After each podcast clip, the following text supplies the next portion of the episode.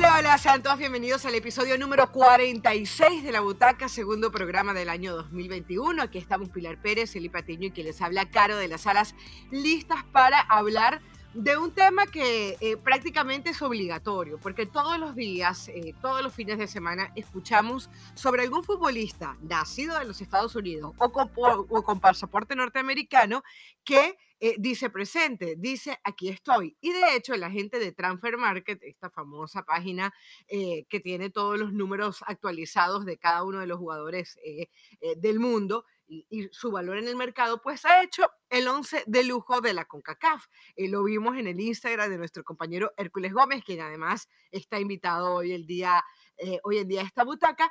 Y de eso vamos a hablar, de estos 11 jugadores de la CONCACAF y vamos a hacer un stop en los jugadores que pueden ser parte de la selección de los Estados Unidos. Jugadores, jugadores, jugadores. Y aquí seguimos Eli Patiño, Pilar Pérez. ¿Qué tal, chicas? Eh, la verdad que es un buen tema el del día de hoy porque parece que tenemos estas noticias a cuentagotas, pero no sabemos realmente quiénes son, de dónde vienen y lo más importante, para dónde van. Claro, ¿cómo están chicas? Y la verdad es que ya lo veíamos venir, sobre todo desde esa última convocatoria de los Estados Unidos, que veíamos una convocatoria en la que de los 24 jugadores solamente uno jugaba fuera de Europa, que era Johnny Cardoso con el Internacional de Brasil y con un promedio de edad de 21.5 años. Entonces decíamos, Dios mío, ¿de dónde salió esta convocatoria de Estados Unidos con jugadores en Bélgica, en Inglaterra, en Alemania, en Portugal, em, en Francia, que además tiene muchísima calidad y como dice Caro, poco a poco los vamos conociendo, reconociendo y viendo que tienen un futuro increíble. Esto llama la atención, chicas. Primero, un gusto como siempre saludarlas, Pilar Cara, a toda la gente que siempre se pega a la butaca y es bien, el segundo programa de este 2021, como bien lo dices, Caro. Y en este 11 que manda precisamente Transfer Market, pues llama la atención una que ganan en cantidad jugadores con pasaporte norteamericano a los mexicanos, ¿no? Que solamente aparecen tres. Tenemos a Costa Rica, tenemos a Canadá, pero en su mayoría jugadores de los Estados Unidos que muy jóvenes, algunos con esa facilidad que te da el pasaporte europeo, pero evidentemente que con su calidad, con el talento, con lo que se hace bien dentro de las escuelas formativas en los Estados Unidos, hoy sí han dado un salto que ojo porque México tiene que darse cuenta que al menos en futbolistas, no todos en equipos top, pero sí teniendo participación y saliendo muy jóvenes, están ganando ahí la carrera México, eh, cuidado con esto. Así es, un costarricense, un canadiense y tres mexicanos, ahí ya van cinco, forman parte de este once y seis son estadounidenses, o sea, de tres nacionalidades no le alcanzaron para formar eh, la misma cantidad que tienen la selección de la Barras y las Estrellas, o en este caso los jugadores de los Estados Unidos. Pero vamos a comenzar ya entonces eh, esta especie de conteo o, esta revisión por cada uno de los 11 jugadores. El portero no podía ser otro que Keylor Navas, 10 millones de euros, para mí es un jugador que desde que salió de Real Madrid obviamente no atrapa las mismas miradas, sin embargo ha logrado llegar a una final de Champions League, es el que más tiene títulos en esta lista, pero eh, vámonos ya con el lateral derecho, Serginho Gianni Des, eh, jugador de 25 millones de euros, un jugador que tiene 20 años, los cumplió en, en, noviembre, y él se mete en esta lista porque su papá es norteamericano, la mamá es de los Países Bajos, eh, se formó en la escuela del Ajax, de hecho, desde los 12 años, y Barcelona le ganó la puja al Bayern Múnich eh, porque ambos lo querían en el verano. Hay que decir que técnicamente este es un jugador que pasó por todas las posiciones, no pasó por el fútbol de los Estados Unidos, no pasó por la MLS, eh, pero lo repetimos, tiene la posibilidad de jugar para la selección de los Estados Unidos justamente porque mm, eh, tiene a su papá norteamericano y em, lo que cuentan es que él eh, jugaba en el Ajax, eh, pasó por todas las posiciones, jugó de delantero, jugó de mediocampista y al final se termina quedando con ese puesto de lateral derecho. Ah. Eh, él cuando llegó al Barcelona decía que quería ser como Dani Alves, ¿no? de hecho dicen que su jugador favorito es Ronaldinho y esa fue una de las razones por la que se fue al Barcelona porque de alguna manera sintió que su juego se identificaba con el equipo del Barça. Incluso Coman lo llegó a querer en la selección holandesa. Y sí me llama muchísimo la atención lo de Serginho Des con los Estados Unidos, donde por cierto ya jugó este, dos partidos con, la, con el equipo de mayores, entre esos el que comentaba Pile anteriormente, eh, porque él viajaba, o sea, él vivía en Holanda, él jugaba con el Ajax y él viajaba a los Estados Unidos solamente para jugar los partidos de la sub-17, de la selección sub-17. Y ahí empezaron los reclamos. De hecho, dicen que en el Ajax, que es todo el, tema de la escuela, eh, le, decían, no veían como con buenos ojos que él hiciera ese viaje constantemente cuando podía jugar para la selección holandesa. Incluso hay un momento que los aficionados lo empiezan a, a presionar, a decir, pero ¿por qué no juegas con Holanda?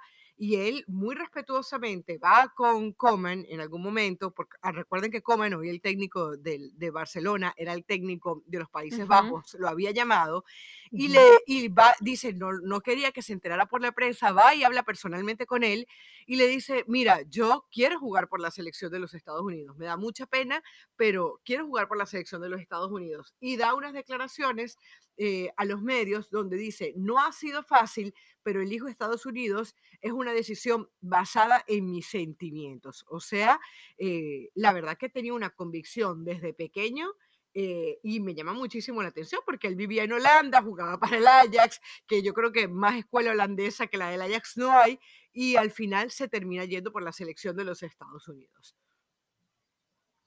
La verdad es que es un joven talento espectacular, o sea, lo podemos ver fin de semana fin de semana y mucho de que esté hoy en el Barcelona, pues también tiene que ver con Kuman porque sabía de la calidad que tenía y que el Barcelona, sabemos, también necesitaba pues reforzar esa línea, ¿no? Pero yo creo que es por, ah, por, ahora la punta de lanza de esta generación, sobre todo por el nivel de club en el que está y porque me parece que estos jóvenes traen una mentalidad que se, se palpa, ¿no? No sé si es por haber tenido la oportunidad de formarse en Europa, pero no tienen miedo, no les da miedo, que muchas veces em, no vemos en los jugadores mexicanos que les cuesta un poco más emigrar y les cuesta sobresalir en sus primeras experiencias dentro del viejo continente, justo por eso, por un tema de mentalidad, de seguridad, no tanto por un tema de juego, de habilidades, porque sabemos que los jugadores mexicanos que lo han intentado lo han tenido, por eso han salido, pero al final o terminan regresándose o no brillando tanto, justo por que les falta ese ADN. Y Des lo ha hecho bien, o sea, realmente estar en el, en el Barcelona ya te implica una presión distinta, ¿no? Lo dicen, ok, Ronaldinho era la figura a seguir para, para este futbolista, qué bueno que tengas como ese objetivo y seguirlo, decir, bueno, si él lo hizo en el Barça, yo también puedo hacerlo, Creo que no puedes tener mayor fortuna si tienes esa posibilidad de formarte en una escuela holandesa como lo es el Ajax, porque además le tocó esa temporada brillante de Champions donde todos los ojos eh, del mundo estaban precisamente en el equipo del Ajax. Y creo que Des lo está haciendo bien. A ver, ya tienes esa ventaja que tu técnico realmente te quiere, siempre le has gustado. Lo único que sí me llama la atención y creo que sí es de remarcar y sería eh, muy interesante eh, seguir viendo qué va a terminar eh, por decidir de este. En el tema selección, ¿no? Porque bien lo dices, Caro, prefieres ir del otro lado del mundo para jugar algunos partidos con la selección de los Estados Unidos cuando realmente te has formado y has crecido en Europa. Esto sí es para llamar la atención, o sea, el amor que puedes sentir por el país donde nació tu papá o cierto arraigo por los colores, no sé, pero que al final te termine seduciendo más el estar eh, para la selección de Estados Unidos, a mí sí es algo que me, me llama mucho la atención.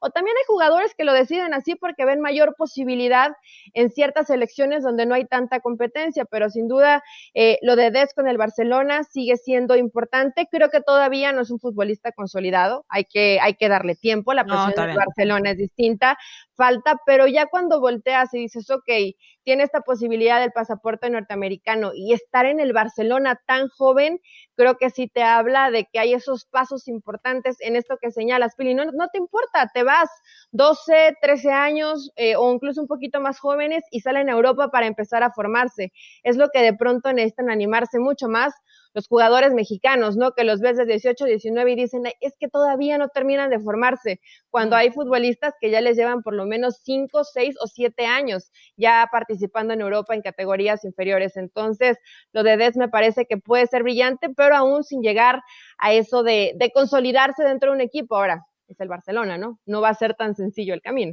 Sin embargo, uno mira los números de, de Serginho Des y miren, de 18 juegos de liga disputó 15 y 12 de titular. Creo que le ha ayudado mucho la falencia que ha tenido el Barcelona por ese lado de la cancha, porque estaba Sergi Roberto, porque estuvo en algún momento Semedo, y realmente Serginho Dez es el único que ha mostrado cosas diferentes con esos 20 años. Eh, sus críticos, bueno, hablan de que todavía no defiende lo suficientemente bien, yo creo que tiene que barrerse mejor, que tiene que involucrarse un poco más en el tema defensivo, no solamente son llegadas por las bandas, pero sí lo que comentan es que, por ejemplo, eh, tiene un juego por el interior muy interesante ¿no? Y al final en el Barcelona eso es lo que se busca, o sea, es defender bien, pero la, la impronta del Barcelona es que sus laterales ataquen. En el caso de hoy, Jordi Alba y ahora Serginho Dez. Entonces, para mí, eh, no le está quedando grande el puesto. Eh, creo que sí, coincido, Pili decía de, de que es una de las puntas de lanza de esta selección de los Estados Unidos. Coincido que desde la defensa va a ser maravilloso. Hoy se escasean los laterales, tanto derechos como izquierdos, más los izquierdos, pero en el caso de los derechos también. Y yo creo que el hecho de que tengan por ahí eh, Greenberg Harter, un, un, jugador tan importante como Serginho Dez, va a ser muy importante. Tiene la cabeza bien amueblada, estaba mirando por ahí su Instagram, más de un millón de seguidores, y ves las fotos, la mayoría de esas, de ellas tiene que ver con lo que hace, con su profesión. Eh, por ahí le vi un poco de pinta neoyorquina, ¿no? Este, eh, se viste así, se ve que le gusta la moda, me llamó la atención que tenía el otro día como un suéter que tenía Lady D en, la, en el frente. tú sabes, ¿no? Al final eh, del día. Es, fashion, es, fashion.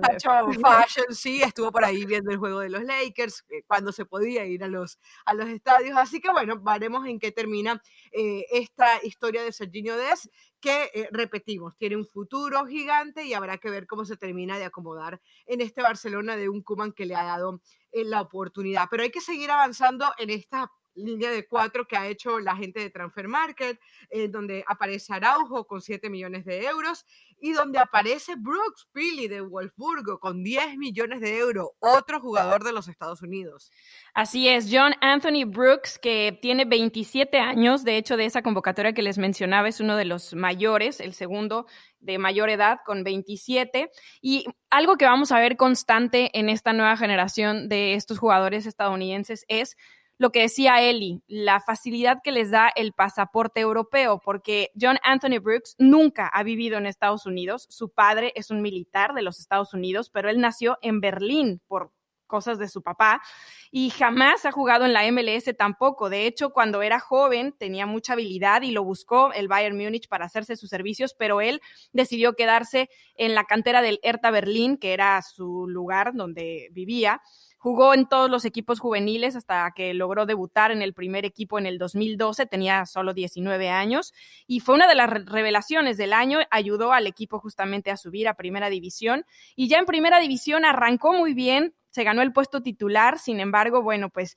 las lesiones empezaron a, a llegar y pues tuvo que ausentarse varios meses de las canchas. Eh, después de que regresó siete meses, después de que había debutado, volvió a ser, a, ser titular, o sea, pasó por ser titular indiscutible, lesionarse, perderse varios meses y volver a recuperar la titularidad en siete meses. Y bueno, para la temporada 2014-2015, después de la Copa del Mundo de Brasil, pues tú sabes, también son jóvenes y a veces es muy difícil mantener los pies sobre la tierra, comenzó a tener muchos altibajos, sus apariciones empezaron a ser limitadas por mal nivel, por lesiones también y decisiones equivocadas, porque en un momento se tatuó toda la espalda y necesitó recuperación para ese tatuaje y no pudo jugar varios partidos, con lo cual evidentemente el cuerpo técnico se molestó muchísimo y lo relegaron al equipo de reservas del club. Después de esa temporada 2014-2015 comenzó a mantener su nivel ya cerrando el año,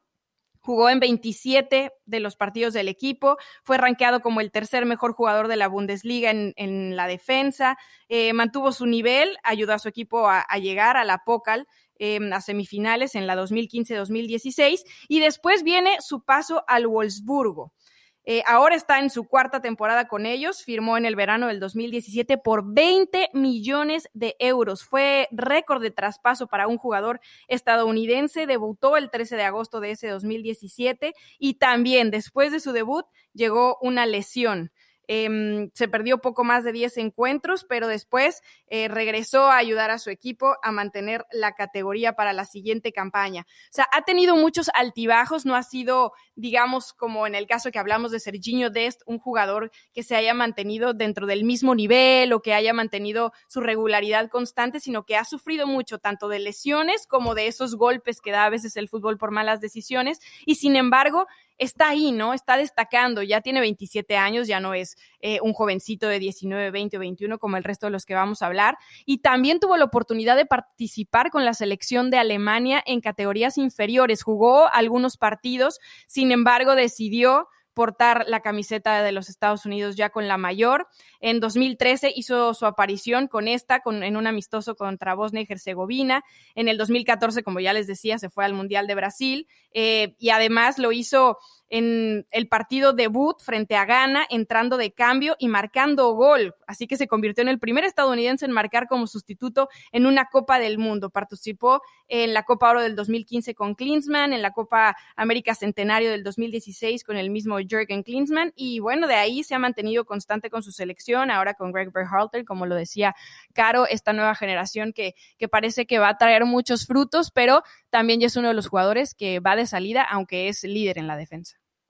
Ya no es tan joven, bien lo dices, Pili, 27 años, digo, tuvo esos altibajos, Ojo que cuando se quieran tatuar se necesita recuperación, se los digo por experiencia, así que no se tatúen. Sí, bueno, depende del tamaño del tatuaje, ¿no? A ver, es por sesiones. Si te vas a tatuar toda la espalda, tengo una persona muy cercana que se tatuó toda la espalda y es por sesiones, o sea, tienes que esperar. Hay que programarlo y estar de vacaciones y no sudar, o sea, creo, que no, creo que no lo pensó muy bien, Brooke, pero al final eh, se ha mantenido, Pili, creo que esto es importante. Si tienes como este altibajo, creo que tal vez todos los futbolistas, cuando comienzan su carrera tan jovencitos, tienen esto de alguien, ¿no? Que los guíe un poco, se pierden a veces en el camino, pero ha estado ahí constante, tratando de ganarse minutos como titular, elige a la selección de los Estados Unidos. Aquí me queda el panorama un poco más claro que probablemente termina por, por enfocarlo así. ¿Por qué? Porque en los Estados Unidos sabemos que en la selección, pues realmente sí hay competencia, hoy probablemente más, pero no es tan difícil ganarse un puesto, ¿no? Y sobre todo cuando eres defensa y cuando en Estados Unidos defensivamente no es creo que la principal virtud o los jugadores que más han destacado. Entonces, definitivamente hoy con 27 años, creo que es un futbolista que por lo menos te mantienes, porque ya estar en Europa y mantenerte tratando de competir a un buen nivel no es fácil. Y no solamente lo vemos con jugadores de Estados Unidos, de México, de cualquier parte del mundo, el mantenerse en el tiempo tratando de ganarse un puesto titular no es sencillo y creo que Bruce lo está haciendo, ¿no? Bueno, y vamos a seguir avanzando entonces. Ya tenemos a dos, tenemos a Serginho Des y tenemos a Brooks. Vamos con el lateral izquierdo, que es canadiense, ojo, no se confundan, no es de los Estados Unidos, es de hecho el más caro de esta lista, 80 millones de euros, y es Alfonso Davis, al cual, bueno, le tenemos que dar su cariñito porque no solamente es el único canadiense, sino que es de los mejores, ¿no? Eh, realmente es un jugador que ya eh, alzó una orejona con el Bayern Múnich.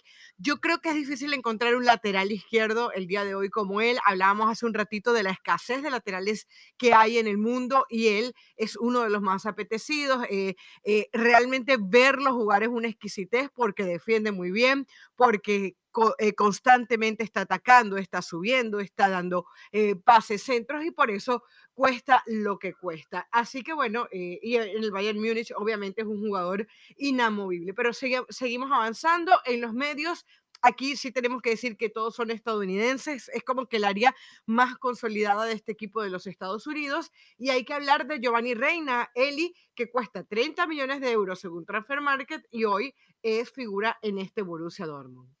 El volante ofensivo, sí, 30 millones de euros, como lo dices, Caro, con 18 años apenas. Nació el 13 de noviembre del 2002 en Sutherland, Alemania. ¿Por qué?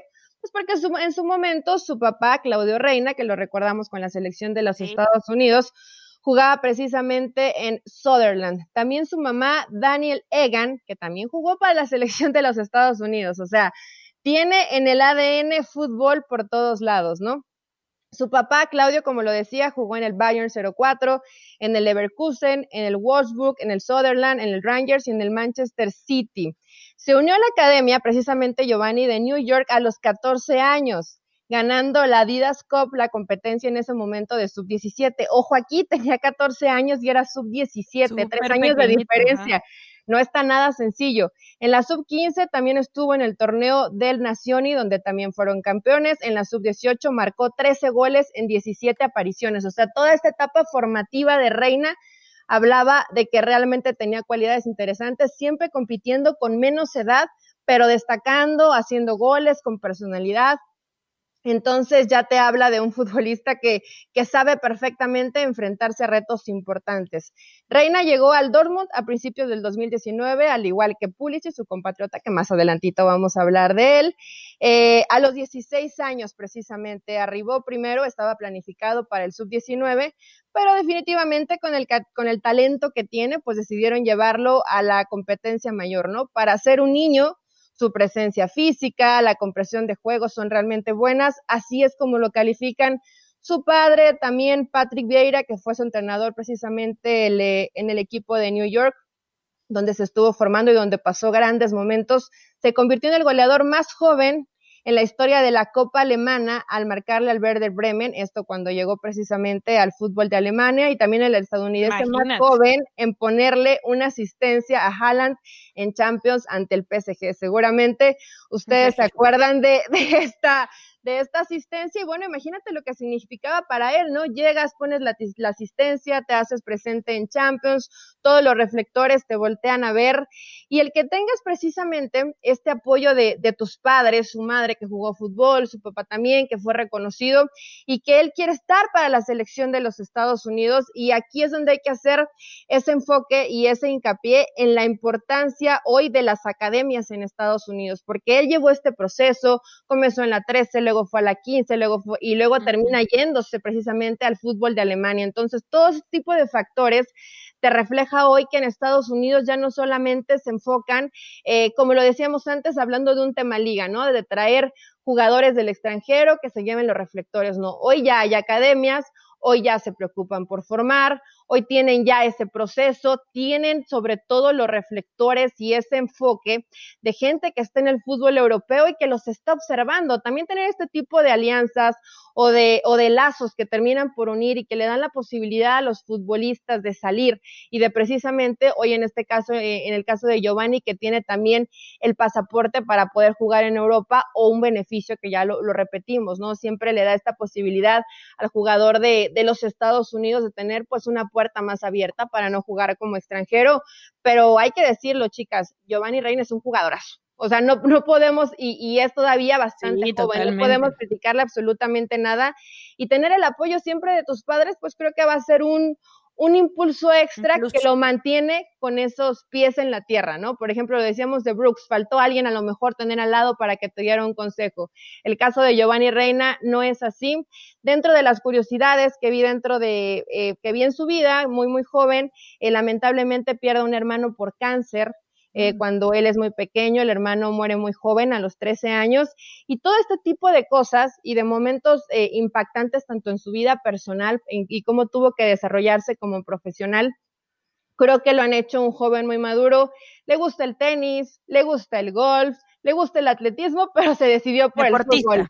Se decidió por el fútbol y qué bueno, porque podemos eh, deleitarlos viéndolo y evidentemente luego le preguntan, ¿no te pesa lo que significó tu papá para la selección de los Estados Unidos? Y él lo dice, sí, hay presión, pero disfruto ver lo que hizo mi papá y cómo yo quisiera más o menos estar a lo que él hizo precisamente con la selección de los Estados Unidos. Entonces, tenemos Giovanni Reina para rato, chicas, y creo que es un joven que todavía de todos estos creo que no podemos hablarlo como tal consolidados pero que son esas grandes promesas que prometen quedarse definitivamente durante muchos años y marcar la diferencia dentro del fútbol europeo, ¿no?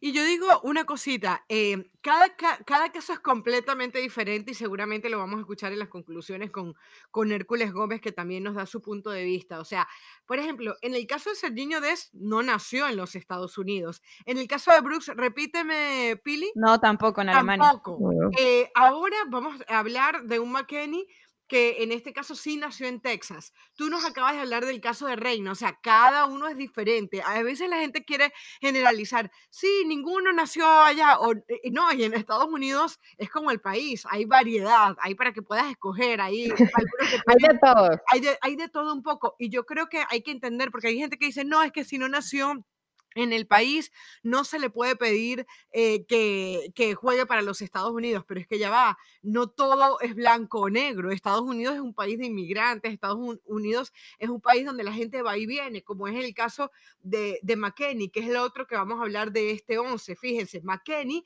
eh, está jugando ahí en la Juventus, está valorado en 25 millones de euros.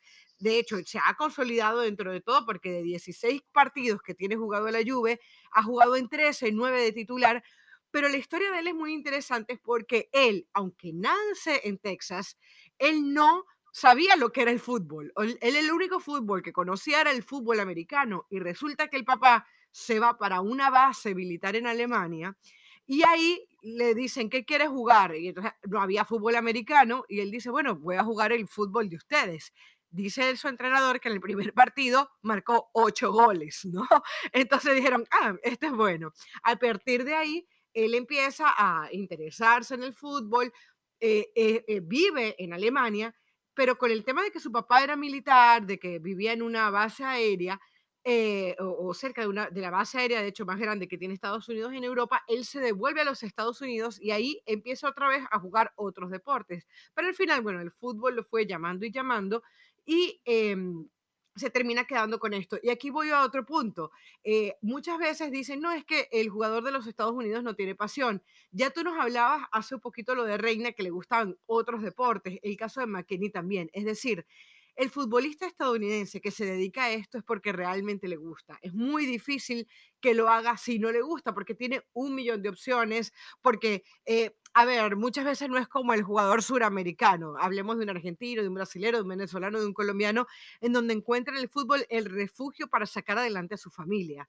Eh, entonces, e, en el caso de los Estados Unidos, en el caso de, estos jugadores, pudieras decir, no, es que no tiene necesidad, pero por otro lado es por, por no tener necesidad, lo hace con pasión. Entonces, atención con estar generalizando cuando hay un millón de aristas que para eso estamos aquí en la butaca, para que ustedes la vean y también hagan sus propias opiniones. Lo cierto es que técnicamente eh, McKenney es un mediocampista rocoso que llega al área. De hecho, él en el Chay que duró cuatro temporadas y marcó solamente cuatro goles, pero llama la atención ya que con la Juve, obviamente está mejor protegido, ha marcado dos goles en liga, pero también marcó ese gol de la Champions que se hizo viral, que ustedes recordarán, pase de cuadrado y se lo hace el Barcelona, fue una especie como de tijera la que termina marcando McKenny y eso también le dio la vuelta al mundo. Hay veces que apareces en esos partidos y la gente se graba tu nombre. Bueno, ese es el caso de McKenny, que ya tiene 21 partidos internacionales con, con la US Soccer,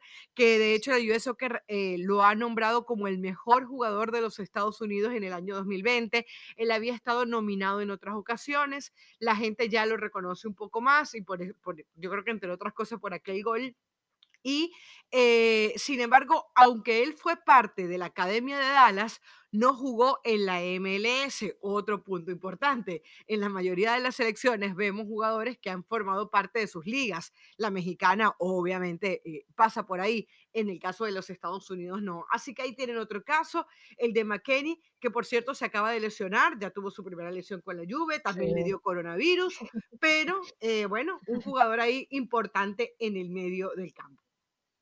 Sí, importante y que también em, tiene esa personalidad, como decías, es rocoso, es complicado, no se deja, es de esos que, que, que, vamos a ver peleando en medio campo siempre por el balón. A mí me encanta, ¿eh? la verdad me encanta y bueno, en el club en el que está tampoco es tan sencillo destacar.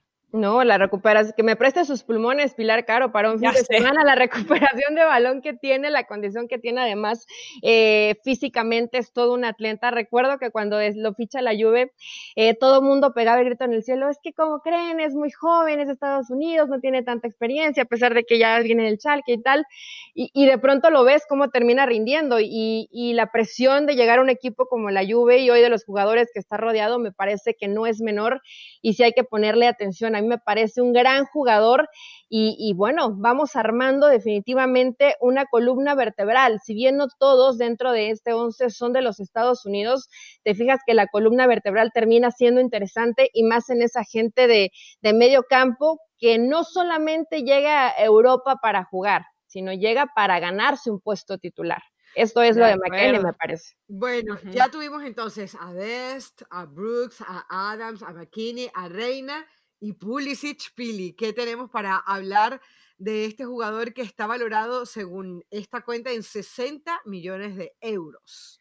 Bueno, Christian Pulisic yo creo que es eh, de los jugadores estadounidenses más conocidos que tenemos y eso que tiene apenas 22 añitos y tampoco jamás ha jugado en Estados Unidos a nivel de clubes, a pesar de que, como decía Caro, en este caso él también nace en Hershey, Pensilvania, pero como su apellido se los puede eh, dar a conocer, tiene ascendencia croata por su abuelo por eso el apellido Pulisic. Su padre y su madre jugaron fútbol eh, a nivel amateur, de hecho su papá es entrenador y desde muy pequeño reconocieron que a él le gustaba el fútbol, pero su papá dice, nosotros no queríamos empujarlo a que jugara solo porque nosotros habíamos jugado, queríamos, es más, por momentos hasta lo alejábamos para ver si realmente le gustaba y él volvía al deporte y sí, siempre volvía.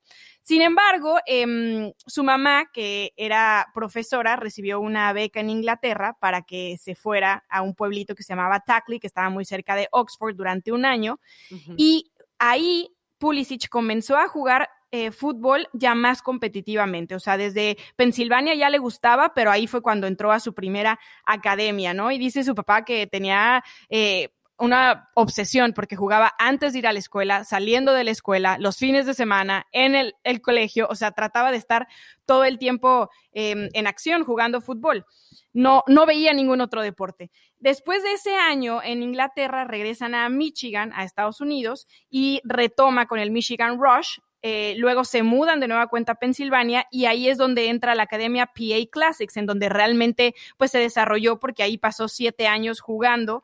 Y como lo decía Eli, en este caso también lo hacía con divisiones más grandes que él, con niños mayores que él. El mismo Pulisic describe que él era un jugador mucho más pequeño, no solamente de edad, sino de tamaño, era muy delgado y no podía ganarles con sus habilidades físicas, con su físico no podía. Entonces, ¿qué tenía que hacer?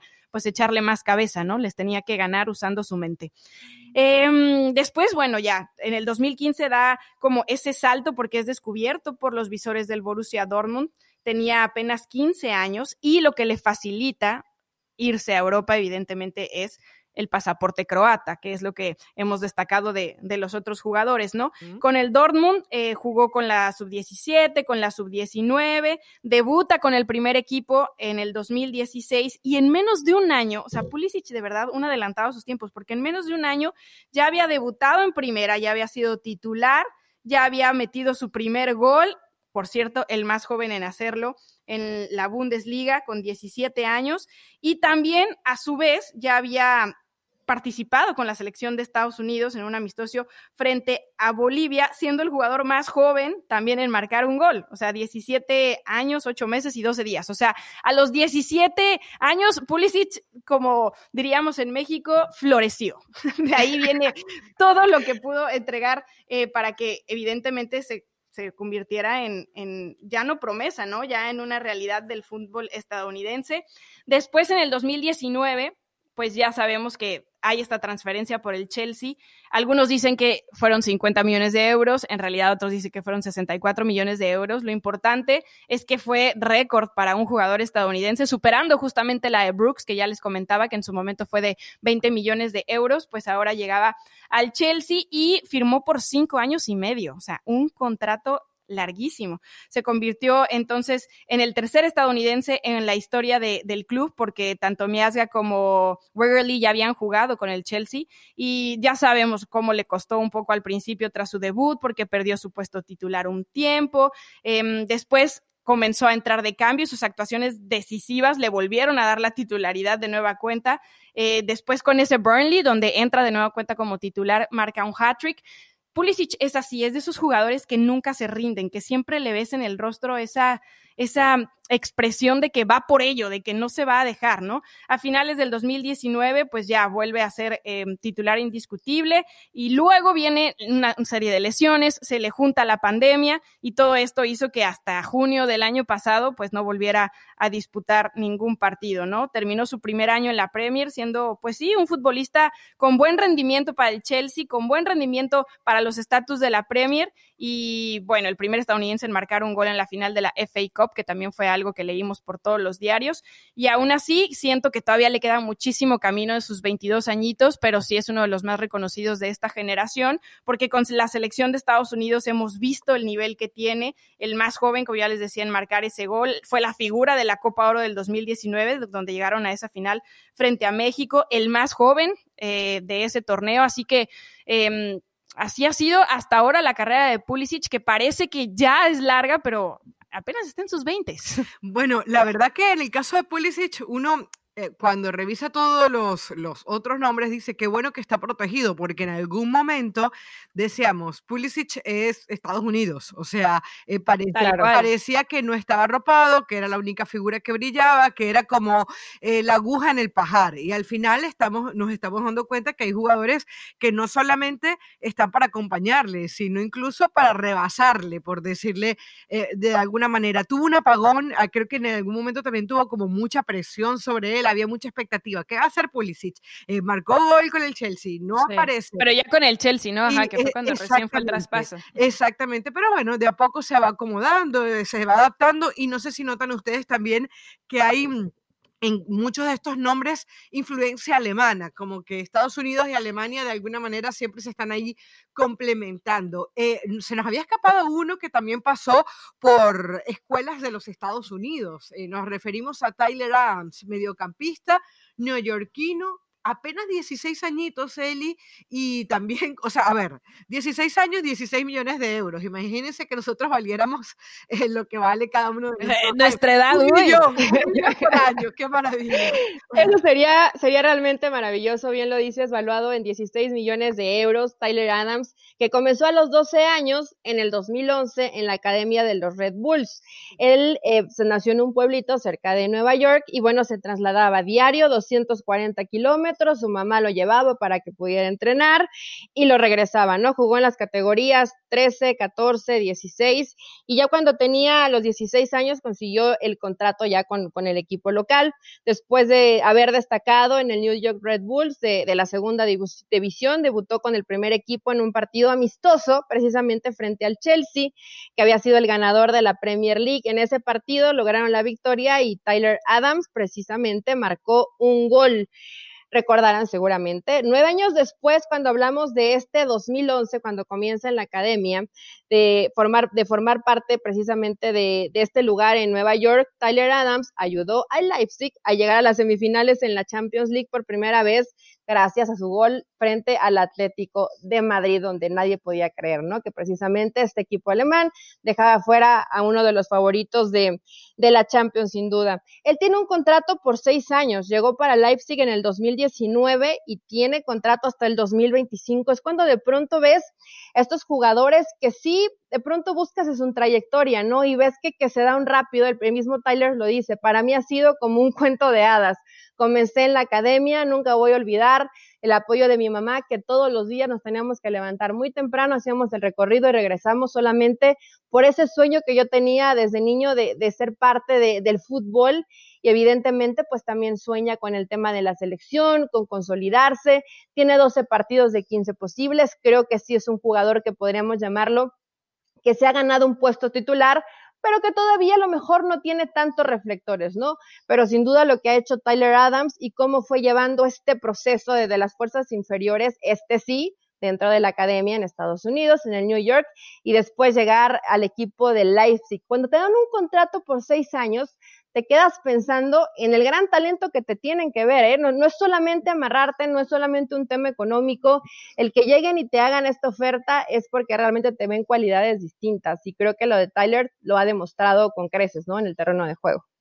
Sí, realmente uno escucha esta historia que hablas, Eli, y uno dice, es lo más parecido a lo que uno ve normalmente, ¿no? El, jugador que se sacrifica, que va del pueblo a la ciudad grande, que su mamá le acompaña, y se empiezan a ver más historias sobre esto. La verdad, un jugador muy joven, eh, sí se le ve talento, pero bueno, yo les mentiría si les digo que les he hecho un seguimiento constante, es un jugador que apenas está comenzando, pero lo que tú comentas es importantísimo, ¿no? Seis años, un equipo alemán, un Leipzig que además ya vimos lo que es capaz de hacer. Los alemanes se están cuidando mucho en el tema económico de eh, buscar a largo plazo, tener contratos de jugadores que puedan sacarle el día de mañana provecho, hoy en sus equipos y el día de mañana eh, desde lo económico, en un fútbol que definitivamente necesita más de eso, necesita hacer compras más conscientes, porque ya estamos viendo todos los casos que se están dando, y allá aparece Tyler Adams acompañando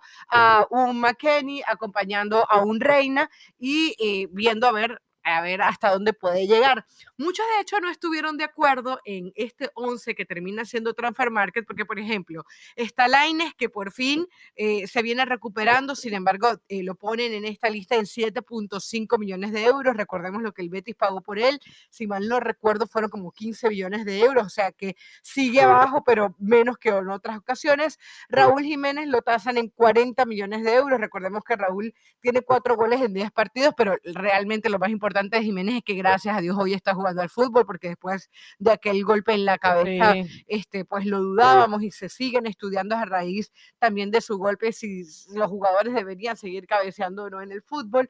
Lo cierto es que eh, también se da espacio para la polémica porque eh, se habla de un Chucky Lozano que podría estar el día de hoy. Para mí, el Chucky Lozano debería estar en este 11 de lujo. Se ha venido recuperando de la mano de Gatuso en el Napoli después de un comienzo tormentoso con el cambio de Ancelotti, pero hay una realidad, chicas, independientemente de que pueda estar un Chucky Lozano, independientemente de que está Jiménez, de que está Laines, es que hay un lugar ganado por los jugadores de los Estados Unidos, están marcando goles, están haciendo la diferencia, están apostando por ellos, tienen el tema del pasaporte que los ayuda, eh, tienen el tema también mental que los ayuda y no necesariamente tienen que brillar en la MLS para que puedan brillar también en Europa. De acuerdo, y hablabas justamente de, que la gente, algunas personas se quejan de ese 11, de hecho la IFFHS sacó también su 11 de la CONCACAF y coincide, por ejemplo, con Keylor Navas en la portería, con Serginho Dest y con Davis, pero en la central está Edson y está Carlos Salcedo. En, la, en, el medio campo está Héctor Herrera con Weston McKinney y con Gio Reina, ahí repetimos dos estadounidenses, está adelante Pulisic con el Chucky Lozano y con Raúl Jiménez. O sea, depende de, del cristal con el que se sí, y esta lista, cambiando. Sí, y esta lista además va a seguir creciendo porque eh, ya vimos que después de la MLS is back, un jovencito como Aronson también salió de la MLS a Europa. Em, ya vimos también que hay otros jugadores como el mismo Hope que marcó un hat-trick, ¿no? Sí. Y que fue noticia la semana pasada. Entonces la lista va a empezar a crecer y vamos a empezar a reconocer a más de estos chicos que han sabido aprovechar de alguna manera la facilidad que les da tener alguna relación con el viejo continente, pero han decidido portar la camiseta de las barras y las estrellas lo han hecho bien. Y creo que, chicas, tenemos que coincidir en que yo se hubiera puesto al Chucky Lozano en lugar de Laines, que es un buen jugador, pero que está ganando un puesto, ¿no? Pero es, esto va en gustos y bueno, definitivamente Lozano tendría que aparecer ahí. Y vamos a tener precisamente, como decíamos al inicio, eh, las palabras de Hércules Gómez. Él sabe precisamente y ha seguido muy de cerca cómo ha sido la evolución de los jugadores de los Estados Unidos que están triunfando en Europa y de esto nos habla. Él mismo se dice viejito y dice que le hubieran gustado estas facilidades. A ver, ¿qué nos platica Hércules?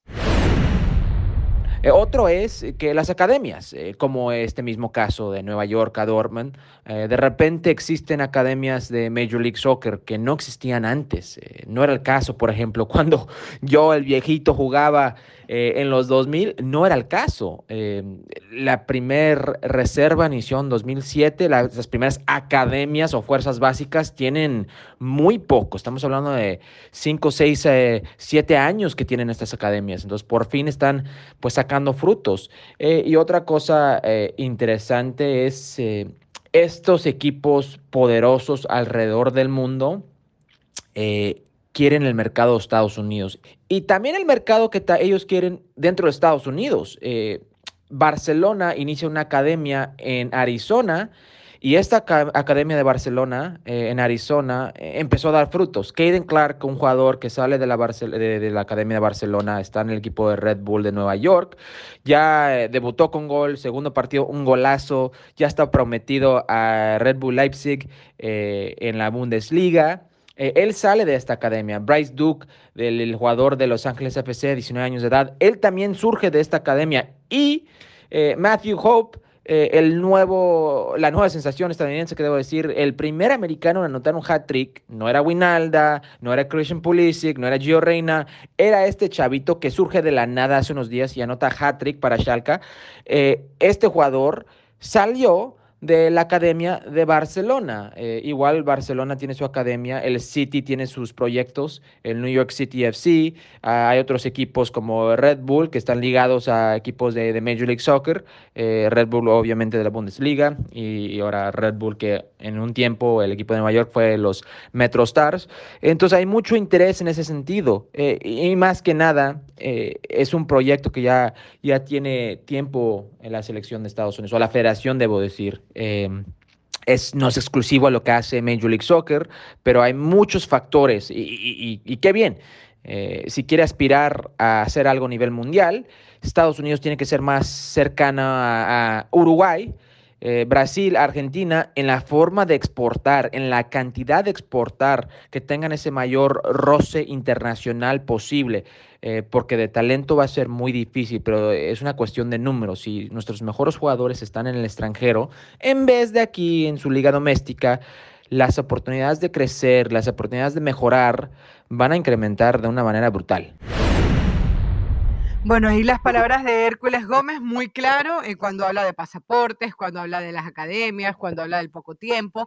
Y ojo, em, ya para terminar, aunque hemos visto que el talento está ahí, que las transferencias están ahí, que los jugadores están haciendo su esfuerzo, que no se confundan. Lala daba unas declaraciones en estos días donde decía que se estaba acercando a Brasil y Argentina. Esa es la meta, pero no es tan fácil. O sea, y aparte, otra cosa, tener estos jugadores no te va a garantizar que vas a ser campeón del mundo, ni mucho menos. O sea, eh, Argentina le ha costado inmensidad cuando tuvo a Kun Agüero, a Higuaín, o sea, teniendo goleadores de la Premier League Italia, eh, teniendo un Di María, no podía consolidarse. Eh, hay selecciones como Bélgica que le ha ido bien, pero tampoco ha podido en algún momento llegar a ese campeonato del mundo se termina quedando en unas semifinales. Ojo, o sea, ojo. Pero sí te acerca un poquito y más tomando en cuenta que Estados Unidos es uno de esas elecciones que se propuso hace años, después de una década desde que lo propusieron en la mesa ser campeón del mundo y que al mundial pasado ni siquiera fue. Ni siquiera fueron, exactamente. Es que es, ir por, es, ir por, buen camino y lo dice creo que al final Hércules en la intervención se quieren comparar en cuanto a nivel de exportación, no de talento, ¿no? Porque sabemos la, calidad que hay en Sudamérica, en Brasil, en Argentina, en Uruguay, en mismo Colombia, ¿no? Que también ya se ha dedicado a exportar mucho joven.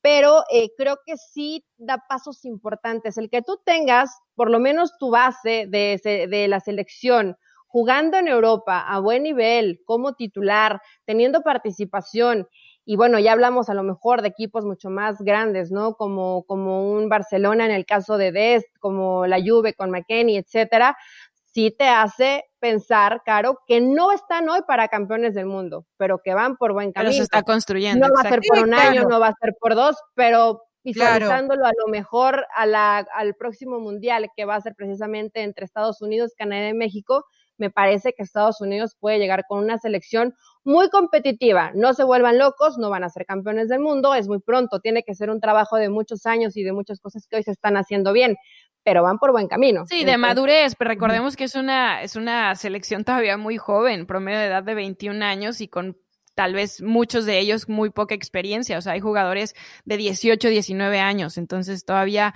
falta un poquito que se cueza esa selección. Sí, es que estamos hablando de un equipo que viene de no clasificar al último mundial, o sea, yo soy la principal. Pero con un recambio, ¿eh? Porque de estos jovencitos prácticamente nadie era parte de ese equipo. Pero fíjense, por ejemplo, o sea, lo hablamos todo, todo el tiempo en nuestros programas. Por ejemplo, eh, Estados Unidos está en CONCACAF. Una de las cosas que tiene que hacer la Federación de los Estados Unidos es, eh, porque, a ver, antes de la pandemia, Estados Unidos, ¿cuánto tiempo tardó para escoger un entrenador después de que se había quedado sin mundial de fútbol? Fueron meses y meses, o sea, se perdió muchísimas oportunidades, creo que fue más de un año incluso. En algún, en algún momento eh, no habían partidos internacionales, entonces tú tienes que consolidar esto que se está dando a través de un proyecto para la selección, eh, a, través de partidos amistosos, entender que CONCACAF no tiene los suficientes rivales para medirte. Sí, un México, obviamente, sí, en algún momento eh, Costa Rica, pero luego qué? De hecho, estamos viendo una lista en donde no hay jugadores de Honduras, no hay jugadores de El Salvador, no hay jugadores de Guatemala que son los que son los rivales de Estados Unidos en la CONCACAF. Así que atención a poner estos jugadores a trabajar de alguna manera también para la selección de los Estados Unidos, a, ponerse a, valer en partidos amistosos cuando la pandemia lo permita, obviamente, y entender que esto no solamente se da por la participación de los jugadores en Europa, sino luego un trabajo que hay que hacer a nivel de selección y además tiene que tener continuidad, ¿no? Eh, y eso piensa uno que se debe estar haciendo en las academias, a nivel de sub-17, de sub-20 y así sucesivamente. Chicas, hay un montón de cosas para seguir hablando, pero tenemos que decir adiós a este episodio 46 de La Butaca. Estados Unidos, creo que coincidimos todas, va a estar en el próximo Mundial de Fútbol y ahí sí eh, tenemos que coincidir, hay material para seguir brillando. Sí, a mí me encanta verlos, o sea, quiero ver cómo crecen, quiero ver cómo comienzan a hacer más equipo y qué es lo que pueden hacer, ¿no? A pesar de, de la rivalidad de zona. El objetivo, el Mundial de 2026, quiero ver a Estados Unidos y quiero ver a México, chicas. Es como siempre un placer compartir el podcast y que vayan a descargarlo. Bueno, ¿quién es el gigante de la CONCACAF? Eso da para otro podcast aquí en la butaca. Bien, chao, chao. Ah, eso está claro, bye.